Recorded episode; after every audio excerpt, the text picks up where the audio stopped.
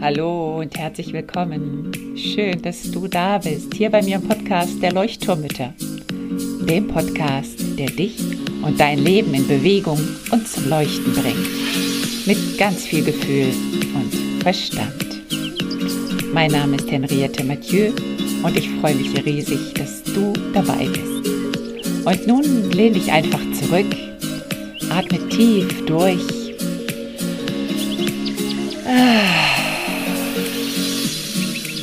Und entspann dich.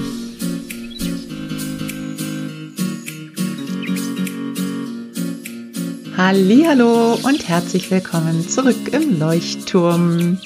Heute mit einer Folge zur gewaltfreien Kommunikation.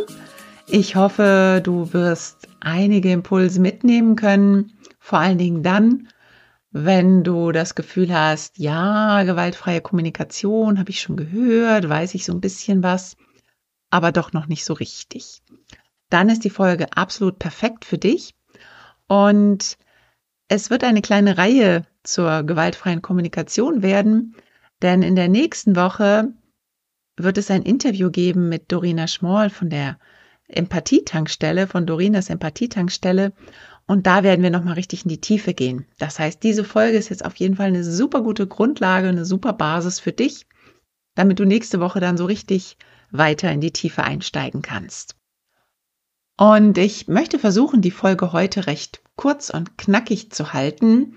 Ich werde weder was über Marshall Rosenberg großartig erzählen, noch über die ganzen Hintergründe, wie sie entstanden ist, sondern ich möchte es heute wirklich relativ praktisch halten, so ein bisschen die Fakten darlegen, was eigentlich die GfK ist, warum sie wichtig ist, für wen sie geeignet ist, warum sie für dich ganz bestimmt geeignet ist, warum es auf jeden Fall Sinn macht, dass du dich damit auseinandersetzt und du dich damit beschäftigst. Und ich werde auch ein bisschen zu mir erzählen, was das auch mit mir gemacht hat in den letzten Jahren ähm, und was das auch so mit meiner Vergangenheit zu tun hat, als ich sie noch nicht kannte. Und ja, da so ein bisschen die, die Brücke bauen. Und genau, das erwartet dich heute. Ich möchte dich jetzt noch einmal ganz kurz dran erinnern, bevor ich loslege, dass die GfK auf jeden Fall auch eine ja, Basis meiner Arbeit darstellt, vor allen Dingen im Bereich der Selbstempathie und dass der Kurs, den ich gerade am sozusagen vorbereiten bin, der äh, Kurs ausgebrannt, der ja rund um den Burnout geht, beziehungsweise um Prävention von Burnout, und der dich davor bewahren möchte, in den Burnout zu rutschen, also der dann für dich gut ist, wenn du so das Gefühl hast, boah, ich gehe auf dem Zahnfleisch, ich bin so erschöpft, ich kann nicht mehr, ich weiß auch gar nicht mehr, ob ich Bedürfnisse habe, welche Bedürfnisse ich habe, was ich eigentlich gerade alles fühle, was mich gerade alles triggert. Es ist einfach gerade alles so viel. Dann ist dieser Kurs perfekt für dich und ich kündige ihn jetzt einfach auch nochmal an, weil die GfK wirklich eine Basis auch ist, ähm, ja, die ich auch immer wieder mit einbeziehe in meine Arbeit.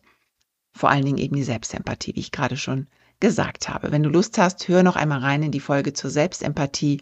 Jetzt zwei Folgen, glaube ich, zurück. Lade dir nochmal den Selbstempathie-Leitfaden runter. Den hatte ich dir in die Show Notes verlinkt in der Folge.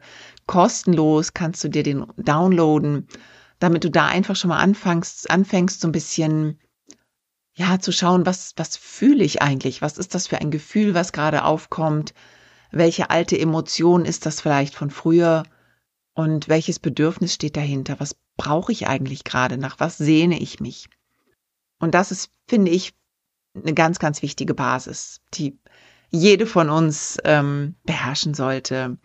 Und ja, weil sie einfach das Leben leichter macht und uns zu uns zurückführt. Und deswegen nochmal der Reminder, trag dich auf die Warteliste des Kurses ein. Es gibt einen Mega-Bonus, wenn du schnell zuschlägst, sobald der Kurs sozusagen die ersten Türen öffnet. Das wird jetzt ganz, ganz bald stattfinden. Deswegen sei wachsam, sei dabei und trag dich auf die Warteliste ein unter www.mutter-burnout.com. Ich habe es auch in den Shownotes verlinkt. Da kannst du einfach draufklicken. Und ich glaube, die Selbstempathie, den Leitfaden, den werde ich dir einfach auch nochmal mit hier drunter verlinken. Dann brauchst du nicht so lange suchen. Und jetzt geht es aber wirklich los mit der GFK, der gewaltfreien Kommunikation nach Marshall Rosenberg. Die GfK, sage ich jetzt einfach immer nur abgekürzt, ist mittlerweile, also ich weiß nicht, ob meine Aufmerksamkeit einfach nur so drauf äh, ja gerichtet ist, scheint in aller Munde zu sein. Also sie ist auf jeden Fall viel verbreiteter. Sie ist mittlerweile auch in Unternehmen zu finden, im Business, in ähm, ja in ganz ganz ganz vielen Lebensbereichen wird die gewaltfreie Kommunikation verwandt, auch sogar bis hin zum ähm, Verkaufstraining und so. Also es ist wirklich nicht nur ein Familienthema, sondern wirklich, ja, auch in der Politik wird es eingesetzt, ähm, in Konflikten, in größeren Konflikten. Jetzt ist die Frage, ist es eine Methode zur Konfliktlösung? Ist es eine Kommunikationsmethode? Ist es eine Haltung? Oder ist es vielleicht alles zusammen? Heute möchte ich genau dieser und anderen Fragen nachgehen. Also erst einmal, was genau ist die GFK, die gewaltfreie Kommunikation? Im Prinzip steckt all das, was ich eben genannt habe, in der GFK. Wir lösen Konflikte auf eine gewaltfreie Art, ohne in Täter und Opfer sozusagen zu unterscheiden. Also du bist schuld, weil du hast geschlagen und derjenige, der weint, ist sozusagen das arme Opfer und muss geschützt werden. Nein, es werden immer beide Parteien gleichberechtigt betrachtet und es werden vor allen Dingen immer die Bedürfnisse von beiden Konfliktparteien betrachtet. Und dadurch wird versucht, eine bestmögliche Lösung zu finden oder zumindest Verständnis aufzubringen für beide Parteien. Und es geht eben nicht um Gewinner und Verlierer, sondern es geht um diese Verbindung, um Verbindungsaufbau, um Verständnis. Das sozusagen die GfK im Sinne der Konfliktlösung. Und es steht eben nicht dieses Friede, Freude, Eierkuchen oder Heile, Heile, Segen im Vordergrund, sondern es geht einfach um diese Verbindung, um das Verständnis. Es ist aber auch eben eine Methode der Kommunikation, wenn wir später noch auf die vier Schritte zu sprechen kommen. Das heißt, wir haben wie so eine, ja, eine Struktur, die wir anwenden können, um uns so auszudrücken, dass es beim Gegenüber ehrlich und authentisch ankommt, also so, dass es nicht als Schuld ankommt, nicht, nicht dem anderen die Schuld zugesprochen wird, sondern dass wir ganz bei uns bleiben und sozusagen, sozusagen aus unserer Perspektive heraus beschreiben, na, was wir fühlen, was wir brauchen. Und auf die Schritte komme ich gleich nachher nochmal zu sprechen. Und warum diese vier Schritte auch manchmal falsch verstanden werden, das werden wir auch nächste Woche nochmal im Interview besprechen. Denn ganz oft wird werden diese vier Schritte auch als manipulativ bezeichnet. Und das finde ich auch einen ganz, ganz spannenden Punkt, den wir auf jeden Fall im Interview nächste Woche behandeln werden. Also da hör einfach nächste Woche rein, da gehe ich heute nicht drauf ein. Es ist aber eben auch eine Haltung und das ist für mich das Wichtigste, diese GFK-Haltung, also die Haltung der Offenheit, des Vertrauens, der Neugier, des Verstehen Wollens, der Einfühlung. Es ist eine empathische, einfühlende Haltung. Eine Haltung, die zeigt, ich möchte dich verstehen. Und deswegen wird sie auch ganz oft eine Sprache des Herzens genannt, weil sie aus dem Herzen herauskommt. Es ist keine, keine Sprache, die aus dem Verstand kommt, sondern es geht wirklich, ich möchte deine Gefühle verstehen oder deine Bedürfnisse erkennen und verstehen. Für wen ist die GfK? Für alle. Punkt. da brauche ich gar nicht viel zu sagen. Es ist wirklich für alle. Von klein bis groß, ähm, für alle, in allen Bereichen, in allen Lebensbereichen. Und vor allen Dingen in der Familie, finde ich, aber in Unternehmen, zwischen Kollegen, zwischen Freunden, zwischen Nachbarn, egal wo du hinschaust, die GfK ist überall oder sollte überall sein, meiner Meinung nach. Und die Haltung, ist einfach eine Haltung, die, wenn du sie einmal übernommen hast, wirst du merken, wie viele Türen sie öffnen kann. Und ähm, ja, es ist Work in Process, sage ich dazu. Also ich bin auch jeden Tag dabei, sie zu üben und zu lernen, weiter zu lernen, weiter zu üben. Aber ich merke einfach, dass es etwas mit der eigenen Einstellung macht, wie ich anderen Menschen begegne. Und Deswegen finde ich es auch sehr, sehr sinnvoll und empfehlenswert, dass du dich mit der GfK beschäftigst. Warum? Weil du einerseits dich besser kennenlernst. Du lernst dich entsprechend deiner Bedürfnisse auszudrücken. Also du lernst wirklich genau hinzuschauen auf dich. Was brauche ich denn gerade? Wenn ich meinen Partner eigentlich gerne anpumpen würde und sagen würde, jetzt bist du schon wieder so spät nach Hause gekommen, dass ich dann in mich gehe und sage, was brauche ich denn gerade? Ich habe das Bedürfnis nach Nähe. Mensch, ich hab dich so vermisst. Kannst du mich einmal umarmen? Ich hab dich gerade so gebraucht. Ich, ich wünsche mir gerade eine Umarmung. Und da merkst du dieser Switch von dem Schulddenken, von dem Verurteilungsdenken hin zu dem, ich bin bei mir und schaue, was brauche ich denn? Und wenn ich das kommunizieren kann, ich bin gerade so traurig, ich habe mich so alleine gefühlt und jetzt bist du endlich da und ich würde mich freuen, wenn ich jetzt deine Nähe spüren könnte. Und da merkt man auf einmal, da ist die Tür geöffnet und nicht zugeschlagen. Das heißt, du lernst dich besser auszudrücken und du lernst einmal auch dir selber die Empathie zu geben, denn das ist immer der erste Schritt. Also der erste Schritt in der GfK ist eigentlich immer bei dir selber zu sein und zu gucken, was bei dir gerade los ist. Und dann kannst du dein Gegenüber mit einer ganz anderen Brille betrachten und beobachten. Und zwar mit einem neugierigen, mit einem wohlwollenden Blick, der hinter das Verhalten schauen möchte.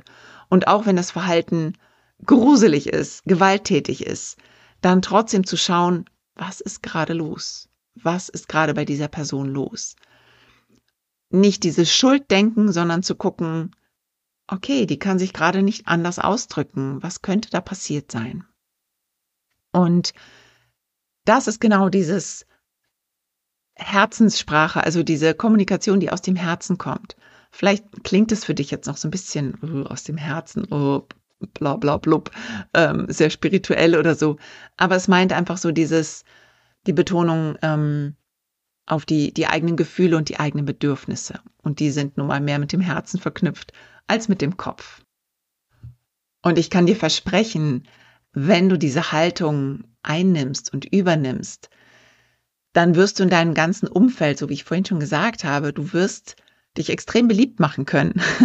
Denn äh, jeder möchte eigentlich empathisch behandelt werden. Das ist, würde ich mal sagen, ein Grundbedürfnis von uns. Nur, dass wir es nie gelernt haben. Wir wurden selber nicht mit Empathie, in den meisten Fällen zumindest, als Kind behandelt. Und uns fällt es ja selber schwer als Mütter, als Eltern, unseren Kindern empathisch gegenüberzustehen oder ja, ihnen, ihnen Empathie zu schenken und nicht gleich erstmal loszuschimpfen oder zu sagen, was das Kind wieder falsch gemacht hat, sondern erstmal hinter das Verhalten zu schauen und zu sagen, Mensch, ich glaube, du brauchst gerade ein bisschen Ruhe und deswegen hast du deinen Bruder geschlagen. Eigentlich brauchst du Ruhe und möchtest dich gerne zurückziehen. Und das sind so Dinge, die öffnen Türen und die machen die anderen Herzen weich und das eben jetzt nicht nur in der Familie, sondern eben auch mit deinem Partner, deiner Partnerin oder mit Freunden. Einfach nur zuhören und spiegeln, was der andere gerade vielleicht gesagt hat und gefühlt hat. Und einfach nur sagen, ich sehe deine Sorge gerade, ich sehe gerade deine Angst. Und ich glaube, das ähm, macht dich gerade sehr betroffen, was du erlebt hast. Und da wirst du merken, boah, was da zurückkommt. Es ist wunderschön, es ist magisch.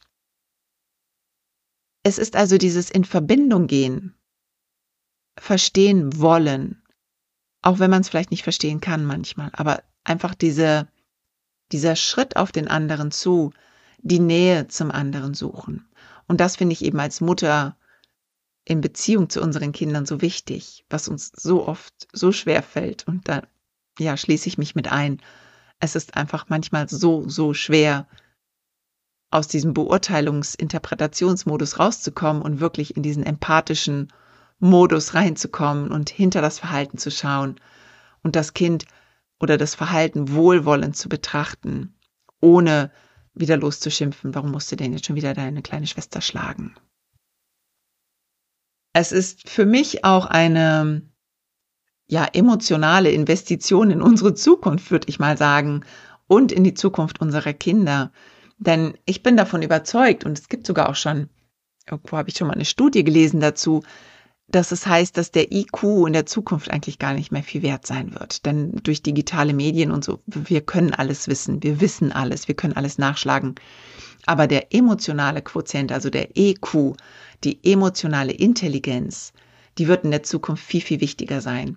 Und das ist etwas, was man nicht aus dem Lehrbuch lernen kann, sondern was man nur lernen kann, wenn man es selber erfahren hat. Ich glaube, du kennst bestimmt mindestens eine Handvoll Personen, von denen du sagen würdest, mm, ich glaube, Empathie fällt diesen Menschen schwer. Und ich kenne viele Personen, wo ich sagen würde, ich glaube, diese Personen haben in ihrem Leben sehr selten Empathie geschenkt bekommen und Empathie erfahren. Und deswegen fällt es ihnen selber so schwer, sich in andere Personen hineinzuversetzen, sich wirklich mal diese, diese Perspektive zu wechseln und zu überlegen, was könnte denn die andere Person gerade fühlen oder was könnte sie brauchen. Empathie kann man nur durch Erleben und Nachahmen lernen. Also die Umgebung muss empathisch sein. Wenn die Umgebung nicht empathisch ist, dann wird da kein emotionales Lernen stattfinden und kein, kein empathisches Lernen stattfinden. Geht das schnell? Nein, es geht nicht schnell. Wird es sofort klappen? Nein, es wird nicht sofort klappen. Und wie lange es dauern wird, kann ich dir auch nicht sagen. Ich kann dir nur sagen, aus meiner Erfahrung heraus, ähm, es dauert lange und ich scheitere jeden Tag nach wie vor. Es gibt jeden Tag Momente, wo ich denke, oh, Mensch, hättest du mal, hättest du auch anders sagen können. Und da spielen so viele Faktoren mit rein, da kommen wir auch im Interview nochmal zu sprechen. Unsere Trigger, unsere Emotionen, die abgespeichert sind aus unserer Kindheit, die seit Jahrzehnten in uns lagern, die wir zum Teil noch nicht rausgeholt haben. Und da kann eben ein Kommentar meines Kindes mich so triggern, dass ich nicht empathisch sein kann. Und das ist auch nicht das Ziel. Und das möchte ich dir auch jetzt schon mitgeben. Dafür, ähm, darüber sprechen wir auf jeden Fall nächste Woche auch nochmal, dass du das nicht zu ernst, also dass du dich nicht zu ernst nimmst und dass du einfach geduldig mit dir bist und dass wirklich jeder kleine Versuch, den du startest, schon super wertvoll ist. Und jedes Mal, wenn du merkst, so, ach ja, doch, ich bin gerade ganz entspannt, jetzt kann ich meinem Kind mal versuchen, Empathie zu schenken, dann wirst du merken, wie das Kind sich öffnet und wie das Vertrauen wächst. Und gleichzeitig, wenn du getriggert bist, wenn du wütend wirst, wenn du anfängst zu meckern und zu schreien, dann schau im Nachhinein drauf und guck, was war denn da gerade los mit mir? Welcher Trigger war es denn gerade, der wieder mal gegrüßt hat? Okay? Und also nimm's dir nicht so zu sehr zu Herzen. Sieh es einfach als einen ja, lebenslangen Prozess an, immer mehr in diese Haltung zu kommen und in kleinen Schritten zu versuchen, das umzusetzen. Ich möchte jetzt noch kurz auf die Giraffen- und die Wolfssprache zu sprechen kommen und die vier Schritte, weil Giraffe und Wolf wird einfach ganz oft auch genannt. Und vielleicht fragst du dich so, äh, was ist das eigentlich, Giraffe und Wolf? Marshall Rosenberg hat sich sehr gerne einer bildhaften Sprache bedient. Also diese Giraffen- und Wolfsprache kommt tatsächlich auch von ihm, um diese ganze ja, Theorie so ein bisschen besser verdaulich zu machen. Und ich finde es sehr schön, vor allen Dingen, weil wir das auch mit den Kindern gleich anwenden können. Also ich habe das auch gleich meinen Söhnen ähm, versucht, ja, beizubringen auf eine gewisse Art und Weise. Die Wolfsprache zeichnet sich aus durch Forderungen, durch Beurteilungen, durch Verurteilungen, Bewertungen, Aufforderungen, Befehlen, durch Schimpfen, durch Manipulieren, Gewalt eben. Und bei der Wolfssprache geht es ganz viel um richtig oder falsch. Jetzt hast du das schon wieder so gemacht. Immer muss ich dir sagen, das. Du kannst es aber auch nicht richtig machen. Also da geht es wirklich so um dieses böse, wo, wir sagen würden, das ist böse. Und ich finde, eigentlich wären wir dem Wolf damit nicht gerecht, denn Wölfe, Wölfe sind bestimmt nicht solche bösen Tiere. Aber wie gesagt, es geht vielleicht mehr um diese Kraft dahinter, die die Wolfssprache hat und mit der sie ganz viel kaputt machen kann, zerstören kann. Und die Giraffensprache kommt daher, dass die Giraffe das Tier ist mit dem größten Herzen und die Giraffensprache ist eben die Herzenssprache. Das heißt, wir finden Worte, die beschreiben, was in uns, in unserem Herz gerade vorgeht. Wir beschreiben Situationen, in denen wir Gefühle benennen, wir äußern Gefühle und Bedürfnisse und wir formulieren Bitten. Das heißt, wir können friedlich zum Ausdruck bringen, was gerade bei uns los ist. Das heißt, wir übernehmen Verantwortung für unsere Gefühle und wir drücken uns so aus, dass der andere uns verstehen kann ohne dass er sich beschuldigt fühlt. Dafür brauchen wir erstmal unsere eigene Empathie. Das heißt, wir müssen uns selbst erst einmal Empathie geben können, damit wir wissen, welches unser Bedürfnis ist, welches unser Gefühl ist. Und ganz, ganz wichtig, was ganz oft missverstanden wird, dass Giraffensprache auch laut sein darf. In der Giraffensprache gibt es auch Wut und Schmerz und Trauer. Es geht nur darum, dass die Giraffe nicht den anderen schuldig spricht. Das heißt, ich kann durchaus sagen, boah, ich bin gerade so wütend. Und dann aufstampfen. Oder ich bin so müde, ich brauche jetzt meine Ruhe. Das ist auch okay, weil niemand beschuldigt wird. Ich bleibe ganz bei mir. Es ist keine Kritik, es ist keine Schuldzuweisung, Schuldzuweisung und ich übernehme Verantwortung für meine Gefühle. Darum geht es.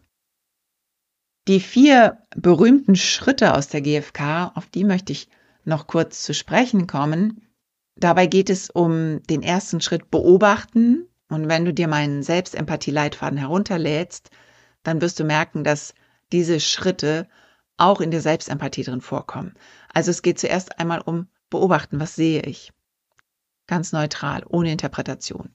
Und dann geht es darum, was fühle ich? Welches Gefühl entsteht da bei mir? Und dann geht es darum, mein Bedürfnis zu benennen. Und dann geht es darum, Bitten zu äußern. Also wir machen mal so ein Klassikerbeispiel ist, die Legosteine liegen im Wohnzimmer überall verstreut oder im ganzen Haus verstreut. Und du möchtest deinen Kindern eigentlich sagen, dass du das nicht so cool findest und dass du sie gerne bitten möchtest, das aufzuräumen. So. Da gibt's jetzt einmal die Möglichkeit der Wolfsprache. Boah, ihr liegt schon wieder alles rum. Könnt ihr euch nicht mal eure Sachen wegräumen? Ich kann ja überhaupt nicht treten. Ist das nervig? So, das wäre Wolfsprache in der Giraffensprache, und das mag jetzt ein bisschen gekünstelt klingen, und das ist am Anfang auch tatsächlich so, dass man so das Gefühl hat, so wie eine Fremdsprache. Welches, welches Verb nehme ich jetzt gerade und wie ist der Satzbau?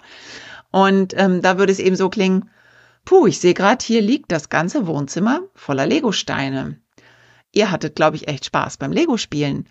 Ähm, ich merke gerade, dass mich das so ein bisschen unruhig macht oder ja, ich merke gerade, dass dass es mir da nicht gut mitgeht ähm, und dass ich gerade echt Ordnung bräuchte, damit ich mich entspannen kann. Und deswegen würde ich euch echt bitten, jetzt hier die Legosteine schnell in die Kiste zu schmeißen. Und wenn ihr Hilfe braucht, dann könnt ihr mich um Hilfe bitten. Könnte man noch hinterher schicken. So. Das wäre so eine Möglichkeit, wie man das ähm, ja in diesen vier Schritten formulieren kann. Und das ist erstmal ein bisschen befremdlich. Und es muss auch nicht so sein. Man kann es auch abkürzen. Ne, man kann es auch irgendwie sagen, puh, hier liegt ja ganz schön viel rum. Ihr hattet echt Spaß. Wäre das okay, wenn ich euch jetzt beim Aufräumen helfe? Ähm, ist auch okay. Also es muss nicht so dieses, oh, ich, wie fühle ich mich denn jetzt gerade? Moment, ähm, erstmal überlegen, welches Gefühl, ja, ist das jetzt Wut, ist das Trauer, ist das, ne? Also dann verheddert man sich in sich selber. Das muss nicht sein. Wenn da ein Gefühl ist, boah, ich bin gerade echt wütend, ich merke gerade, boah, die Wut, die steigt in mir hoch, dann kann ich das auch sagen. Aber wenn ich selber gar nicht weiß, so, was ist es jetzt eigentlich? Ich will einfach jetzt Ordnung haben. Ich, ich möchte mich jetzt hier in Ruhe hinsetzen und meinen Tee trinken. Dann, hey, kürz es ab. Also, ne, es, es geht nicht darum, das richtig oder falsch zu machen. Ich hatte vorhin noch gesagt, dass ich auch noch den kleinen Bogen zu mir machen möchte, mm, was sie für mich persönlich bedeutet. Und das war ganz spannend, denn ich habe ja vor oh, 20 Jahren schon, 15 Jahren ungefähr, mich mit dem Theater der Unterdrückten beschäftigt. Also mit Theater for Development habe ich studiert. Und also mit sozialem Theater habe ich mich sehr viel beschäftigt und eben mit diesen Unterdrückungsmechanismen und Machtmissbrauch. Und da ging es eben gerade um gesellschaftlichen sozialen Machtmissbrauch und diese hierarchischen Strukturen in der Gesellschaft, die eben durch das Theater der Unterdrückten sozusagen aufgedeckt wurden. Und es gibt dort ganz viele verschiedene Methoden und ich habe sie am Ausland in vielen Ländern auch angewandt und mein Herz schlug immer dafür und schlägt es auch immer noch. Und als ich dann aber von der GfK gehört habe, jetzt ja auch erst vor ein paar Jahren, ähm, da habe ich auf einmal gemerkt, wie viel Sinn das macht. Nochmal diese, dieser Aspekt des Verletzte Menschen verletzen Menschen, also hurt people hurt people, so ein Ausspruch. Verletzte Menschen verletzten Menschen. Das heißt, die Täter sind die Opfer und andersrum. Und die Opfer werden zu Tätern. Und das fand ich jetzt nochmal so ganz spannend für mich, dass wenn wir auf ähm, Unterdrückung zu sprechen kommen oder wenn wir über Unterdrückung, über unterdrückende soziale Strukturen sprechen, über Hierarchien, dass wir trotzdem verstehen dürfen, dass alle Menschen gleiche Gefühle und gleiche Bedürfnisse haben. Es gibt nicht die bösen Menschen. Es gibt die Menschen, die ja böse Strategien vielleicht verwenden, aber im Grunde haben sie die gleichen Bedürfnisse wie du und ich. Und das ist schwer zu verdauen ganz oft, schwer zu verstehen auch. Und ich schließe mich da auch mit ein, wenn man von Übeltätern spricht, ne, von, von Bösewichtern sozusagen, dann zu gucken, ja, die machen doch aber echt übelst böse Sachen. Und trotzdem haben sie die gleichen urmenschlichen Bedürfnisse. Und das finde ich einfach sehr, sehr wichtig zu betrachten, weil das verändert unser gesamtes Menschenbild. Das heißt nicht, dass ich das okay finde, was diese Menschen tun, die Unterdrücker.